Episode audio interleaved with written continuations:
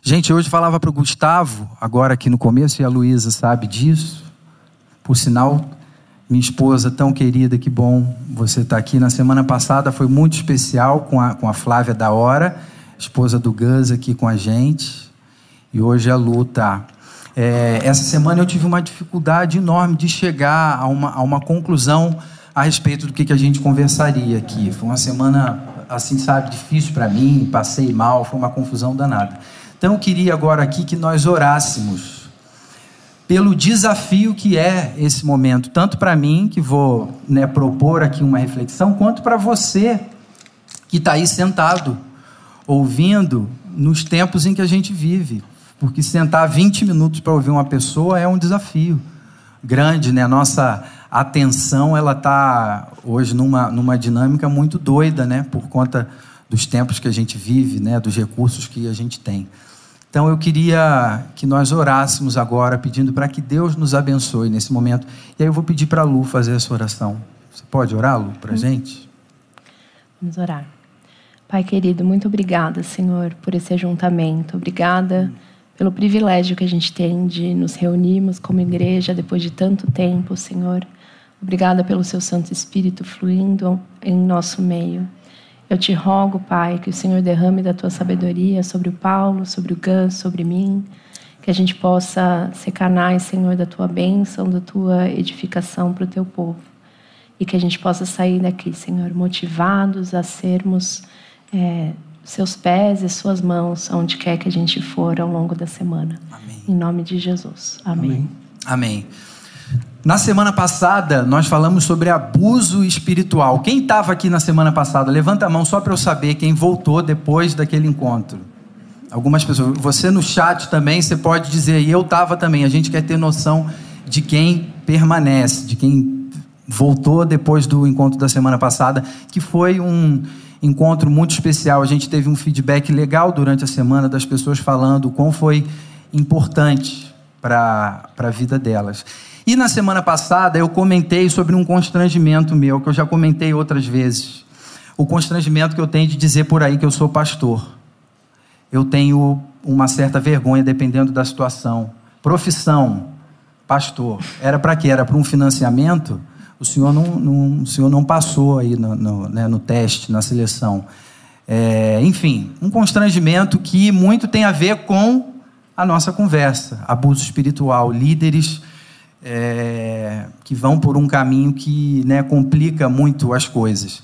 Mas durante a semana eu fiquei pensando sobre aquele nosso encontro e falei, é, nesse encontro, e né, talvez por isso eu tenha relutado, mas no encontro de hoje eu quero contradizer de propósito esse meu constrangimento. Eu quero falar justamente sobre a beleza de ser pastor, o coração do pastor, é, a compaixão do pastor. E talvez principalmente é, o aspecto universal dessa vocação de pastoreio. Que aí a gente vai perceber que pastor não é esse, esse rapaz ou esse senhor, essa pessoa que vem aqui em cima, pega um microfone e fala. Pastor é quem segue a Jesus e se parece com ele no mundo, na vida, no dia a dia, no contato com as pessoas. Estou dando aqui um spoiler. Você que está em casa, de repente, ah, já sei então o que, que é, a pessoa já vai ver outra coisa, de repente já está até liberada, porque o resumo do que a gente vai falar hoje é isso, o aspecto universal do que é ser pastor num mundo de ovelhas sem pastor. Você sabe que os evangelhos, não os evangélicos, os evangelhos, Mateus, Marcos, Lucas, eles contam que Jesus olhou para o mundo, olhou para as multidões, olhou para a nossa realidade e ele teve uma percepção que é compartilhada com a gente. A percepção de Jesus ao olhar para a nossa realidade, para o nosso mundo, foi: as pessoas estão perdidas, estão desnorteadas, desamparadas, como ovelhas sem pastor. Então, uma primeira notícia aqui para mim e para você: nós vivemos num mundo descrito como, por Jesus como um mundo de ovelhas sem pastor. E aí, será que ser pastor então tem a ver comigo? Tem a ver com você? Eu sou, eu tô mais para ovelha perdida ou mais para pastor nesse mundo? Essa é uma reflexão que vale a gente fazer. E aí, para isso, eu quero ler com vocês Marcos, Evangelho de Marcos, capítulo 6. E a gente vai ler do versículo 31 ao versículo 37. 37a. Só o comecinho do versículo 37. Então, do versículo 31 ao versículo 37a. Conseguiu abrir aí?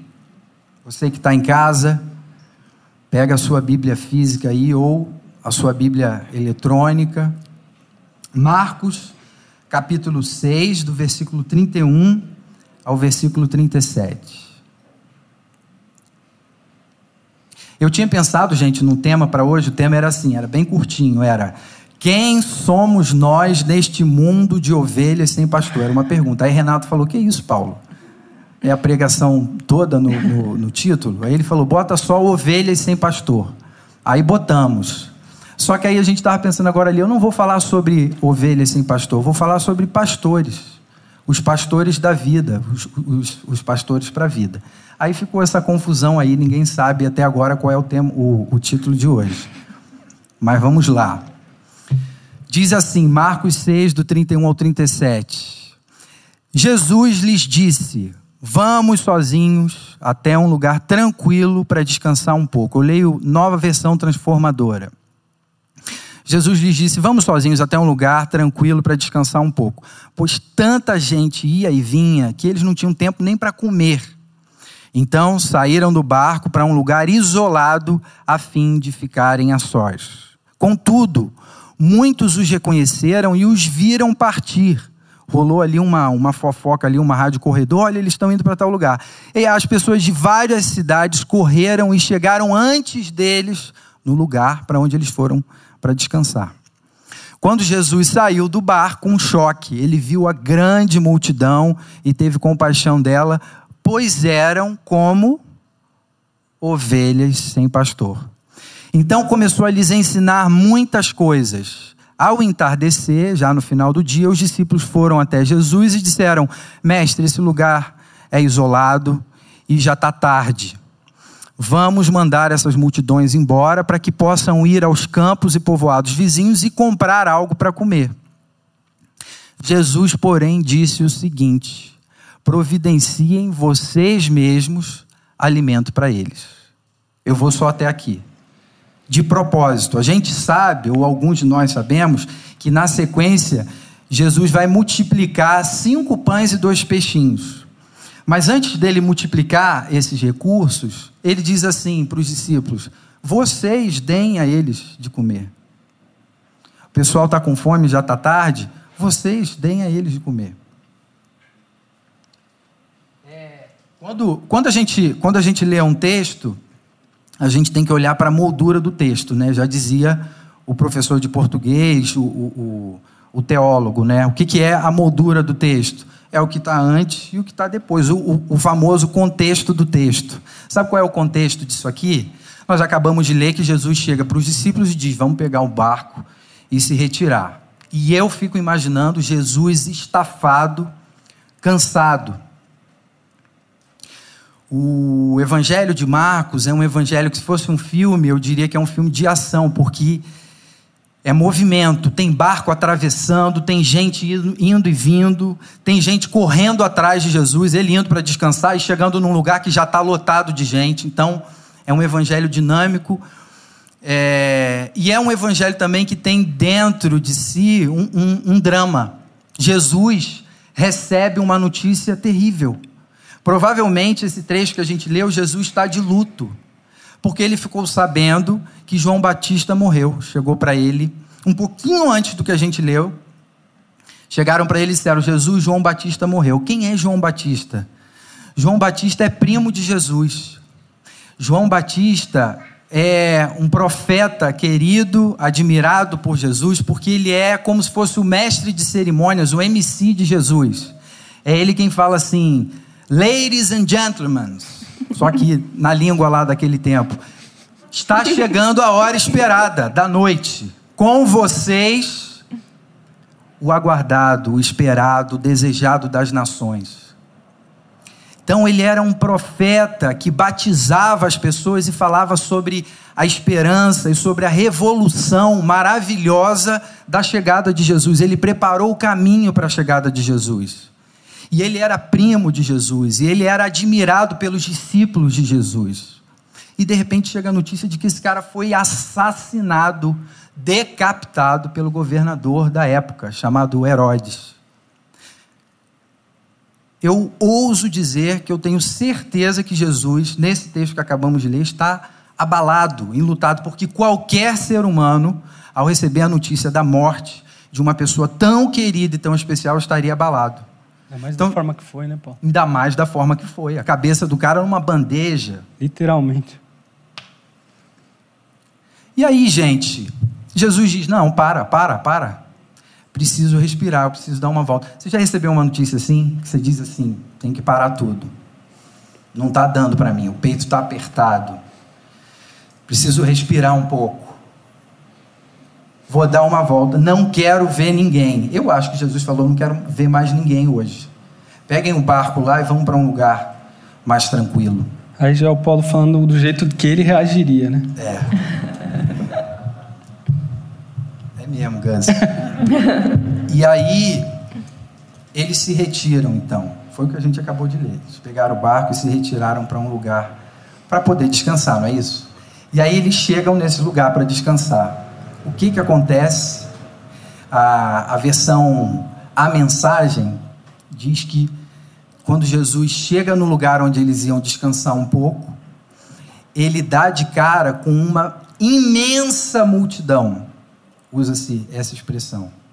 E aí eu não sei como vocês reagiriam. Aí, Gus, eu. Se eu tivesse num dia assim, mais bem humorado, eu dizia: alô, todo mundo aí. Vocês vieram, chegaram rápido. Trouxeram as crianças. Fala a verdade, Paulo. Você ia falar no barco assim: baixa aí, pessoal, baixa aí. Acho que eles não viram, acho que eles não viram. Mas sabe como é que Jesus reage? O texto diz que quando Jesus saiu do barco, viu a grande multidão e teve compaixão dela, pois eram como ovelhas sem pastor. Diante do choque, Jesus teve compaixão e percebeu aquelas pessoas, gente como eu e como você, como ovelhas sem pastor. Aí tem duas coisas aqui que eu gostaria de, né, de ressaltar o Deus compassivo que nós temos, um Deus que tem compaixão. O texto diz que ele teve compaixão. Eu fui procurar o que é compaixão, definições para compaixão. Eu gostei de uma do dicionário informal que diz: compaixão é amor derramado. E uma outra que diz assim: compaixão é se colocar no lugar. Aí eu perguntei para a Lu: o que, que você acha, Lu? O que é compaixão para você? Aí ela. Deixa ela com, falar. Aí ela, como de costume. Aí ela falou. aí ela, como de costume, ela trouxe uma definição que eu falei, ah, bem melhor. Imagina. O que, que é, Lu? Na verdade, é uma amiga minha que compartilhou dentro de um texto, falando que compaixão é o desejo de fazer com que o sofrimento do outro diminua. Então, não é só você se colocar no lugar do outro, é você agir em prol que o sofrimento do outro diminua. Faz Muito legal. Sentido, Gus, é. como é que você, o que, que, que você definiria hein, de compaixão? Não, cara, eu acho que eu vou, vou ficar ressoando isso né? aqui. Né? Vamos ficar com essa? É. Porque é muito, essa ação, né? Essa ação. Porque se não é dó, né? Que a gente fala, ah, Sim, é fiquei é pena. com pena, ah, e, ah, coitado, né? Agora, você ter ação para que aquele sofrimento que você é, teve a empatia de sentir, você ter alguma ação no lugar, aí é compaixão mesmo. Tá, tá funcionando? Tá, pode. Ir. Eu acho que essa ação, ela envolve você sair da sua dor, né? Então, eu imagino que Jesus estava doendo ali naquele momento. Verdade. Ele estava sofrendo. Cansado. Ele estava cansado. Ele podia se dar o direito. Ah, não, eu não... Mas são ovelhas sem pastor. E ele teve compaixão. Ele agiu com base na, na missão de ir ao encontro da dor do outro e fazer algo para que a dor do outro diminuísse. Ele identificou uma gente como ovelhas sem pastor e se colocou no lugar do bom pastor, que Ele eu, é. Eu vim para isso, né? Eu vim para isso. E aí o texto diz ainda o seguinte, que isso aqui eu acho muito legal. Imagina, o texto não diz que Jesus disse isso, mas o Marcos e também Mateus, outros evangelistas, eles compartilham com a gente o que Jesus percebe. Isso é muito legal. O coração de Deus é trazido para a gente. O coração de Deus percebe que as pessoas ali eram como ovelhas sem pastor. O que isso quer dizer? Indo de maneira bem direta, diz que está faltando gente. Tem, está sobrando gente. Está tá sobrando gente com anseio de ser acolhido, com anseio de ser ouvido, com anseio de ser abraçado. E está faltando pastor, que é o quê? É o cara que vem aqui em cima, abre a Bíblia e prega. Não. Está faltando pastor, que é gente que cuida, é gente que abraça. Essa semana eu conversava com alguém, uma conversa muito legal, em que a gente chegou à conclusão de que muitas vezes o que falta mais é ouvir mais do que falar. Está faltando gente que ouça. Ah, mas o que, que eu vou dizer? Talvez nada. Ouvir vai ser o que vai fazer diferença na vida das ovelhas sem pastor, porque elas não têm quem as ouça. Suas dores, seus anseios, suas reclamações. Então, quando Jesus, quando Jesus olha e percebe ovelhas sem pastor, a gente pode tirar do texto aqui a seguinte é, observação: está faltando gente que eu sempre digo isso. O Marcos tem uma descrição no Instagram dele que eu acho muito legal. Ele diz que a missão dele é ajudar as pessoas a encontrar sentido na vida. Está faltando gente que ajude gente a encontrar sentido na vida. E isso é ser pastor. E você sabe que às vezes é, a gente fica esperando estar num lugar de maturidade para exercer esse cuidado, e aí a gente fica postergando essa missão, né? Verdade. E, e aqui o, mais uma das coisas do contexto é que os discípulos tinham acabado de voltar de um período em missão que Deus tinha, Jesus tinha falado, vão, vão de dois em dois, eu dou para vocês a minha autoridade, meu poder e anunciem o evangelho. E eles voltaram exultantes, contando para Jesus: olha tudo que a gente fez, olha como a gente expulsou demônios em seu nome, né? E aí eles voltam tão exaustos e Jesus vem e fala: mas olha aqui, ainda tem ovelhas sem pastor aqui. E agora vocês querem mandar elas embora? E aí isso foi um tempão atrás, não tem mais, né? Era ovelha sem pastor só, lá. Hoje época. em dia é. não tem mais. E aí, assim, Acabou. a gente precisa assumir essa posição de pastoreio, mesmo em meio à nossa imperfeição atual. Porque a gente não vai estar. Tá, Jesus nos dá essa missão, não porque nós estamos prontos, não porque nós estamos preparados, mas porque Ele quer agir por meio de nós. Então, a gente tem que ir, né? Mesmo sem estar se sentindo preparado para isso. Eu acho que isso é muito legal, né, Paulo? Porque realmente, Lu, é, se sentir preparado eu acho muito difícil, assim. Não tem. Ah, é diário isso, né, Paulo? Você pega um aconselhamento, a pessoa começa a falar, às vezes você fala, Deus do céu, que, que, que coelho da cartola eu sou capaz de tirar? Aí é boa a conclusão, que você fala, nenhum. É só o Espírito Santo mesmo que pode, porque é o Espírito Santo que conhece a vida daquela pessoa, né? Ah, é o Espírito Santo que vai orientar e vai dizer assim se eu estiver achando ali, cara, realmente eu já, eu já li vários livros sobre isso, não, eu vou lembrar algum capítulo aqui que eu vou conseguir, um trecho da Bíblia. E não é isso, gente. Né? E isso às vezes incapacita a gente. Você fala, putz, se eu lesse mais a Bíblia. É claro que eu preciso ler mais a Bíblia, mas é como se fosse esse componente que talvez os discípulos tiveram ali. Cara, eu não tenho de onde tirar.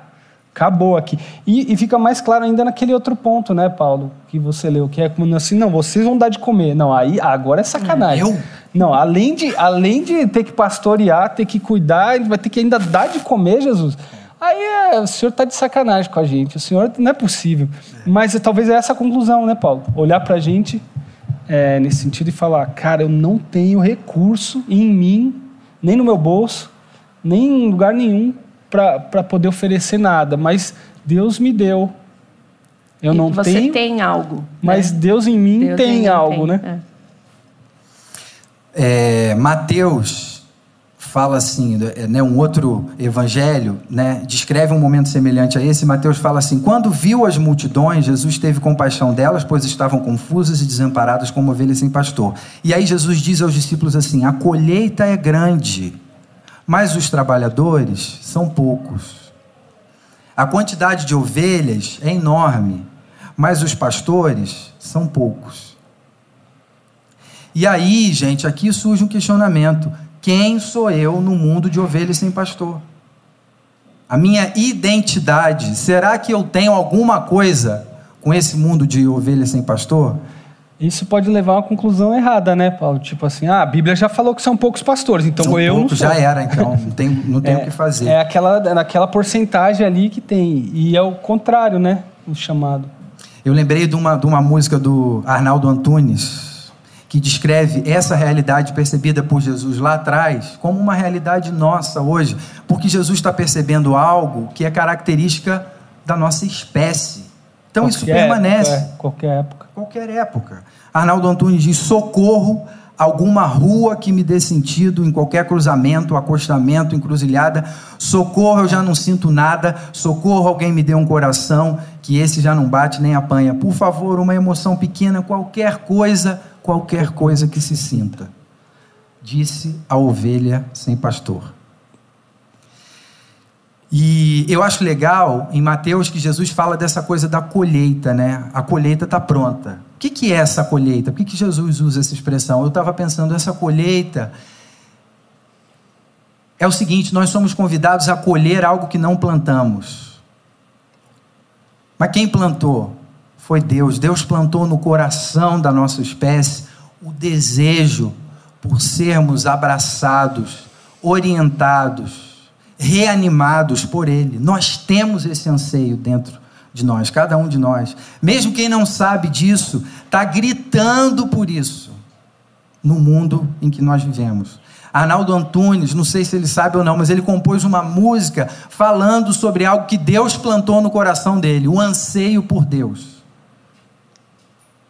E aí, sabe como que Deus se faz presente no mundo de ovelhas sem pastor? Através de ovelhas que ele já acolheu, que talvez estejam aí se tornando pastores, porque são imitadores de Jesus, do bom pastor, eu e você. É como se Jesus dissesse: Podem vir a mim todos os que estão cansados e sobrecarregados, porque o meu abraço acolhe todo mundo. Eu tenho braço suficiente para acolher todo mundo.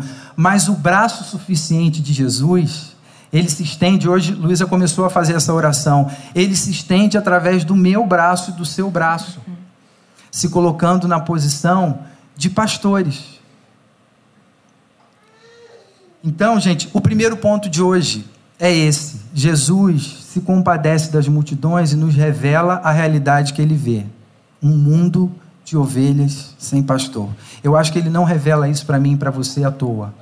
Essa reflexão de hoje, nesse primeiro ponto, ela quer nos dar um estalo para a gente perceber, cara, Jesus percebeu e compartilhou com a gente que nós vivemos num mundo de ovelhas sem pastor, de gente que quer ser acolhida, ouvida e abraçada. Será que, por acaso, eu tenho recebido algo que já seja suficiente para eu compartilhar? Que já me dê uma estrutura mínima para abraçar e para acolher pessoas no meu trabalho, na minha escola, na minha, na minha banda, na minha academia, nos lugares por onde eu tenho caminhado. Com certeza ele está nos convidando a isso. Ele está dando um cutucão. Olha, a colheita é grande, está precisando de pastor. É mesmo, está precisando, gente. E aí, quem é que. Alguém pode fazer alguma coisa aí? Quem somos nós em um mundo de ovelhas sem pastor? O segundo ponto de hoje, para a gente não se alongar, o texto diz que, percebendo as ovelhas sem pastor, Jesus começa a ensinar muitas coisas. E aí eu gosto mais do que Mateus explica, eu entendo melhor. Mateus diz assim: Jesus andava por todas as cidades e todos os povoados da região, anunciando as boas novas do reino. O que é anunciar as boas novas do reino? Teria muita coisa para se dizer sobre isso, mas, por exemplo, No tempo que a gente vive, tem se falado muito sobre isso, sobre exclusão, segregação, preconceito. E Jesus começa a ensinar aquelas pessoas sobre um reino no qual quem é excluído, quem está debaixo de preconceito, quem é segregado, passa neste reino a ser convidado para a comunhão, para a mesa, para estar junto. Passa a ser convidado para o culto, para o grupo pequeno, para os encontros, para o sorvete, para o hambúrguer.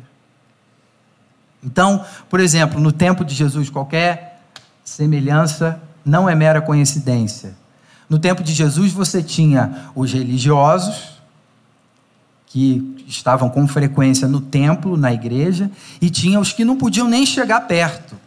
E eles já sabiam disso. Eu não me aproximo desse lugar, porque não tem a ver comigo. Eu vou causar estranheza.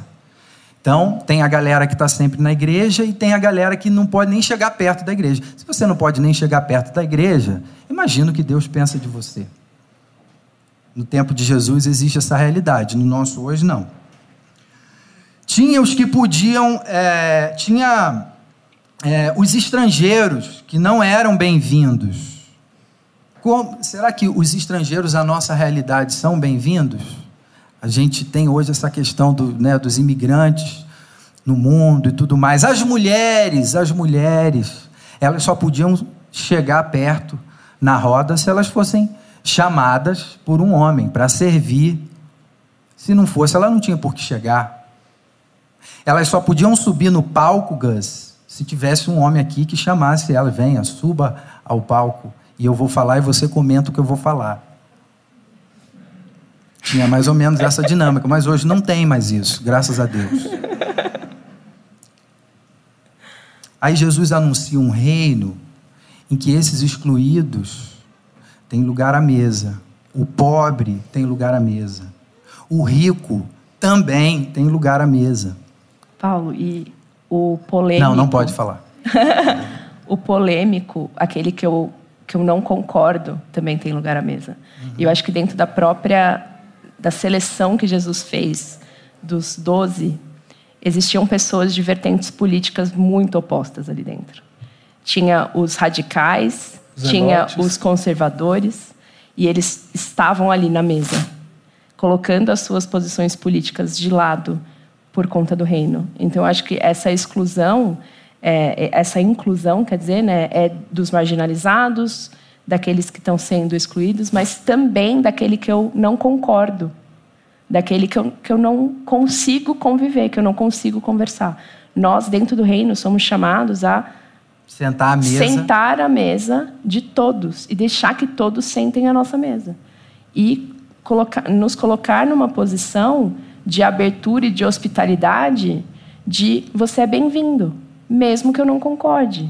Mesmo você é amado, mesmo, que, que, eu não a concorde. Gente pense diferente. Exato.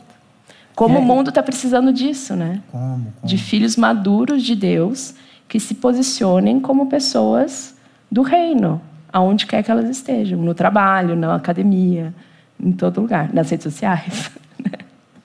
e como que isso transforma a nossa vida, o nosso encontro, a nossa mesa. Vou contar uma história aqui que eu já contei. Há um tempo atrás, antes dessa pandemia, um amigo meu muito querido, músico aqui de São Paulo, baixista, excelente músico, que não professa a nossa fé, ele falou: Paulo, vou lá na sua igreja. E ele me falava isso repetidas vezes. Ele soube que eu era pastor, achou estranho, o que eu não sei se é bom ou se é ruim, mas falou: vou lá na tua igreja. E aí ele sempre falava isso, eu falava: não vai nada, estou tranquilo. Aí teve uma sexta-feira que ele me ligou Ligou não, mandou uma mensagem falando, Paulinho, que horas é um encontro lá que eu vou estar? Nesse domingo eu vou. Falei, dez e meia. Falou, eu vou. Esse domingo era eu que ia pregar e cantar. Eu já tinha escolhido todas as músicas e já tinha preparado uma pregação muito legal. Quando ele me disse que ele vinha, eu falei, eu não posso cantar o que eu vou cantar. Eu quero cantar algo que fale o coração desse meu amigo. E as músicas que eu escolhi talvez não façam sentido nenhum para ele. O que eu vou pregar, eu vou mudar também. Não para me adequar a ele, mas porque existe uma novidade de vida que eu não ia expor nesse domingo, e na verdade, como ele vai estar, e mesmo que ele não estivesse, eu deveria sempre falar sobre isso. Então, ele não veio no domingo de manhã. Mas o nosso encontro naquele domingo de manhã foi transformado pela simples, pela simples perspectiva de que ele poderia estar. Alguém estrangeiro, completamente a minha realidade de um pastor, de uma igreja, de um crente. Percebe que quando a gente se volta para aqueles que são excluídos, na perspectiva do reino, a nossa vida é transformada. A mensagem que a gente tem para compartilhar, ela é ajustada de acordo com a mensagem de Jesus, do evangelho puro, simples e verdadeiro, sem preconceito, sem coisas que a gente pode deixar de lado. A essência, o amor de Deus que acolhe, esse braço acolhedor e que não só acolhe, mas transforma. Ele não nos deixa do jeito que, que chegamos, ele nos acolhe do jeito que a gente estiver e nos transforma, nos renova. Então, gente, o segundo ponto é Jesus anuncia as boas novas do reino. São essas as boas novas do reino. De que todos são chamados, todos são convidados a participar. E mais uma coisa sobre boa notícia, né? A boa notícia é para todos. Porque boa notícia que não é para todos não é boa notícia. É privilégio, no pior sentido dessa palavra. A boa notícia que é só para mim, eu ouço hoje aqui, poxa, hoje teve uma reflexão super legal. Guardei, guardei lá no fundo, no fundo, no fundo. Ninguém vai achar. Não vou compartilhar isso com ninguém. Isso deixou de ser boa notícia. Você não entendeu a boa notícia porque a boa notícia é para ser compartilhada com todos. Porque João 3,16 não diz, não diz assim, porque Deus amou alguns de tal maneira que mandou o seu filho para que alguns tenham acesso e não pereçam. Deus amou o mundo de tal maneira que deu o seu filho para que todo, e todo é todo, não é um todo particular e segregado. Todo aquele que nele crê não pereça, mas tenha vida eterna. O que é não pereça? Normalmente a gente diz, não pereça, pastor, é não ir para o inferno. Alimento não perecível, é, é que não se estraga. Uhum. Não perecer é não, não estragar, não perder o. Valor. Não perecer é não ser excluído, uhum. é não ser Ficar deixado de lado. Não perecer é poder sentar à mesa do rei e chamar esse rei de pai. Uhum. Olha que coisa maravilhosa, olha que boa notícia. Essa notícia ela precisa ser compartilhada. E eu acho que também fazer parte da história do rei é a boa notícia, né? A gente se senta à mesa com ele, a gente chama ele de pai e a gente passa a fazer parte da história dele, o que ele está fazendo. Ele está em missão de resgate e restauração de todas as coisas debaixo de Jesus Cristo.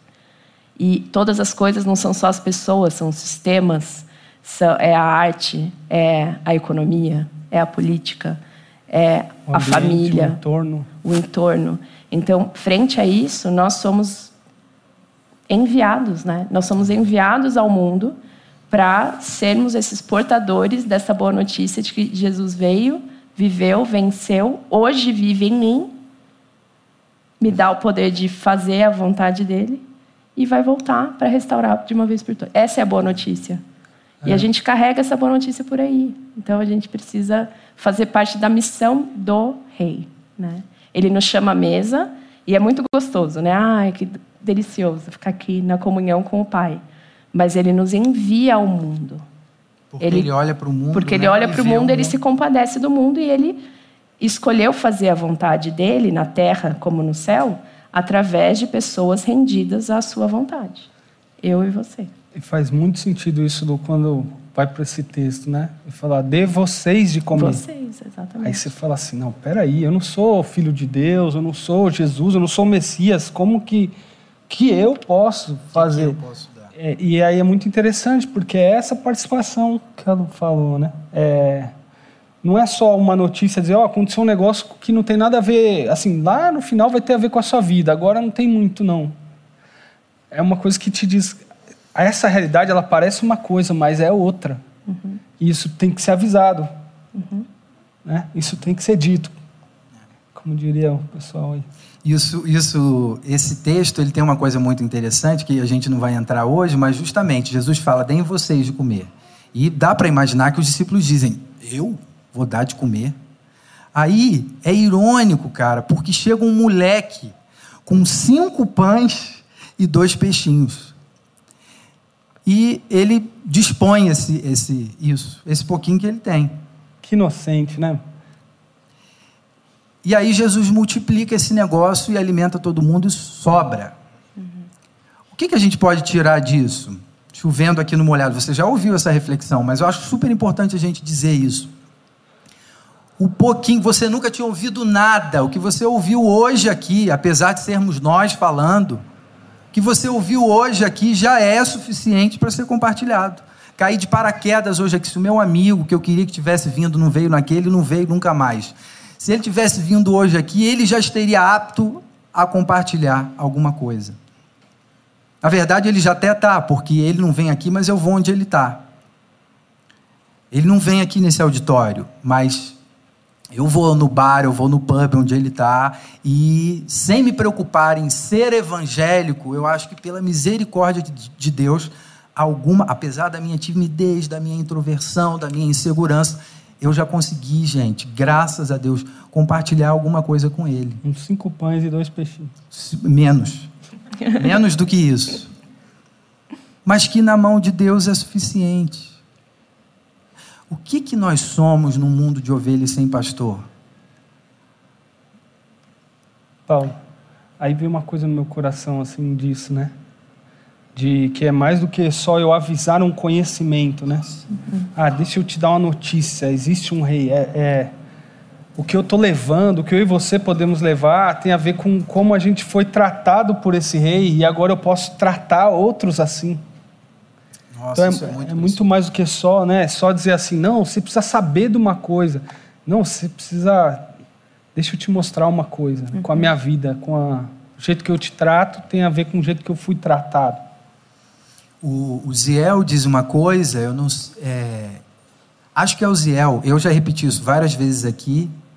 É, tudo que Jesus faz por mim e por você é para você fazer por outras pessoas. Tudo que você tem recebido dele é para você compartilhar. Tudo que ele é para você, você é capacitado por ele a ser para as pessoas. Portanto, se ele é bom pastor para você, você está apto no poder dele a ser bom pastor para gente que ele identifica como ovelha sem perdido, como ovelha sem pastor, ovelha perdida no mundo em que a gente vive. Então, gente, a nossa caminhada cristã é mais ou menos uma caminhada de ovelhas perdidas que se tornam ovelhas achadas, que se tornam pastores, imitando o bom pastor, imitando Jesus. Obrigado, Marcos.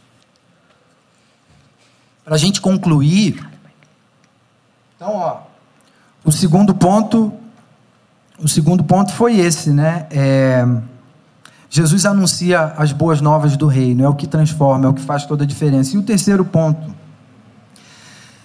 Jesus nos envia como pastores para um mundo de ovelhas sem pastor, quando ele diz: providenciem vocês mesmos alimento para eles.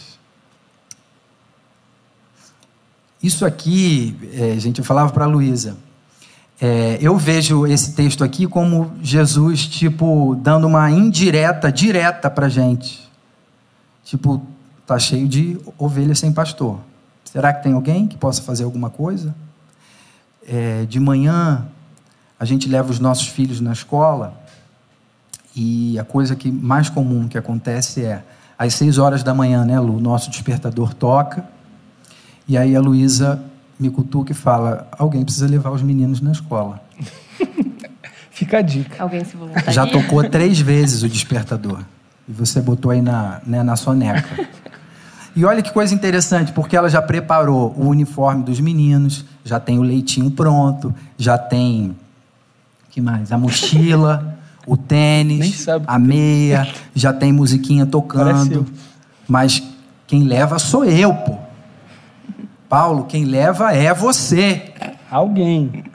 Alguém. Né? Tem filhos sem quem os leve para a escola.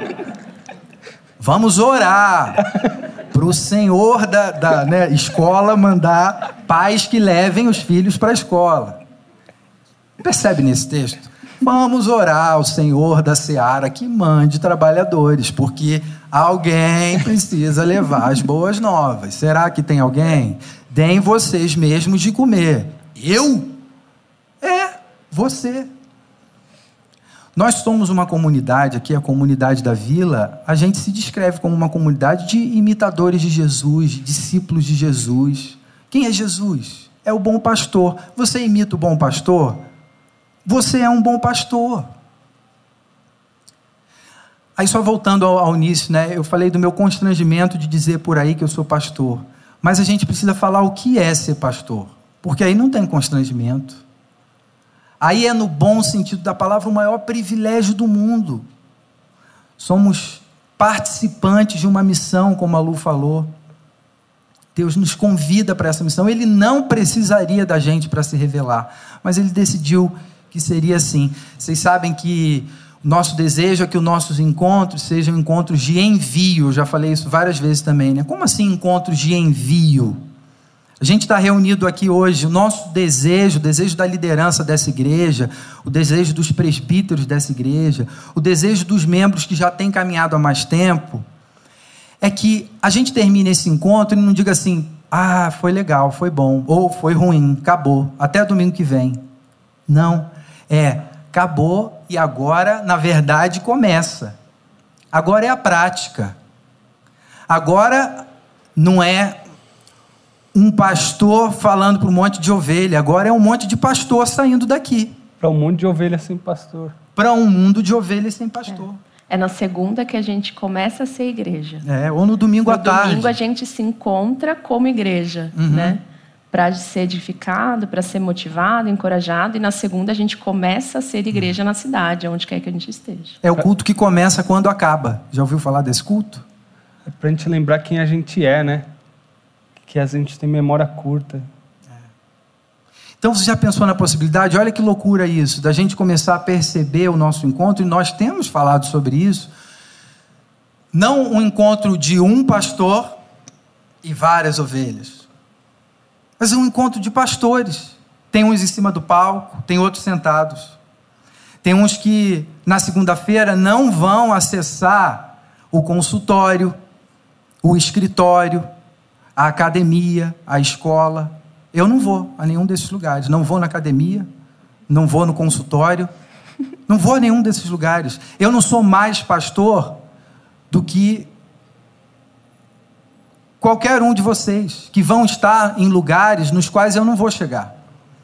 Então são vocês, pastores, onde vocês estiverem. Assim como eu sou, onde eu estiver ou quero ser. Então, encontros de envio são esse, esse, é o nosso desejo, que os nossos encontros sejam assim. Encontros não de uma ovelha, não de várias ovelhas e um pastor, mas encontro de pastores. Nós somos pastores.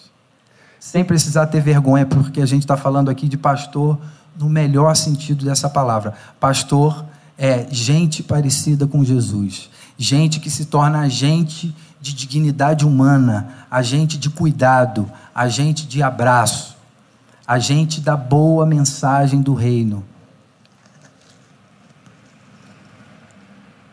Essa é a nossa oração. Aí, Atos 1, versículo 18, diz assim: para quem como eu, nessa hora pensa, cara, eu não dou conta disso, não, não é para mim. Assim, tomara que o pessoal acolha, porque a mensagem é muito boa realmente, mas isso não é para mim. Atos 1,8 diz assim: Vocês receberão poder quando vier sobre vocês o Espírito Santo. E aí, a partir disso, vocês serão minhas testemunhas, meus representantes, meus pastores, espalhados pelo mundo de ovelhas sem pastor. Vamos orar? E pedir que Deus continue falando ao nosso coração sobre isso, dando aquele cutucão que só Ele pode dar, e só Ele dá, e que faz a gente se mover em nome dEle, no amor dEle, na direção das pessoas que Ele amou e a quem Ele quer acolher e abraçar, fazendo isso através de nós. Vamos orar? Feche seus olhos. Eu queria pedir para o Gus fazer essa oração, pedindo que o nosso bom pastor continue nos pastoreando e nos capacitando a sermos como ele, pastores, onde quer que nós formos. Senhor, nosso Deus, nosso Pai misericordioso, que a gente possa escutar a tua palavra, Senhor, por meio do teu Santo Espírito nesse dia de hoje, Senhor. Que a gente possa não só usufruir do teu abraço, mas ser extensão desse teu abraço, onde a gente estiver, Senhor. Mundo de ovelhas sem pastor, dessas quais nós não só fomos um dia, como às vezes nos dias de hoje, nos vemos assim às vezes, sem perceber o teu pastoreio conosco e se desesperando, Senhor Deus. Gente como cada um de nós que está aqui, a gente se sente assim às vezes e pode ter também essa liberdade de, de expor isso a outros pastores que estão aqui do nosso lado Senhor, e dizer que precisa da intervenção, da ajuda, da oração uns dos outros, Deus. Ensina a gente a ser assim, uma comunidade de ovelhas que pastoreiam tuas ovelhas, Senhor, mas que estendem o teu pastoreio para outras pessoas, como, Amém. como anunciadores do teu bom pastoreio e representantes e simplesmente pessoas que deixam fluir esse amor que o Senhor tem por nós, por outras pessoas, Senhor Deus. Nos ajuda a, a exercitar isso aqui, Senhor, mas sobretudo aonde formos, aonde o Senhor nos enviar na segunda-feira, já no domingo à tarde, ou no nosso dia a dia, Senhor Deus. Nos ensina, cada um de nós aqui, Senhor, sermos esse tipo de ovelha que pastoreia porque foi pastoreada pelo bom pastor. Senhor. Nos ajuda a ser suporte uns aos outros e ser simplesmente alguém que reflete o Senhor, Deus. Apesar de nós e por meio de nós, que o Teu Santo Espírito nos auxilie nisso, Deus. Em nome de Jesus. Amém.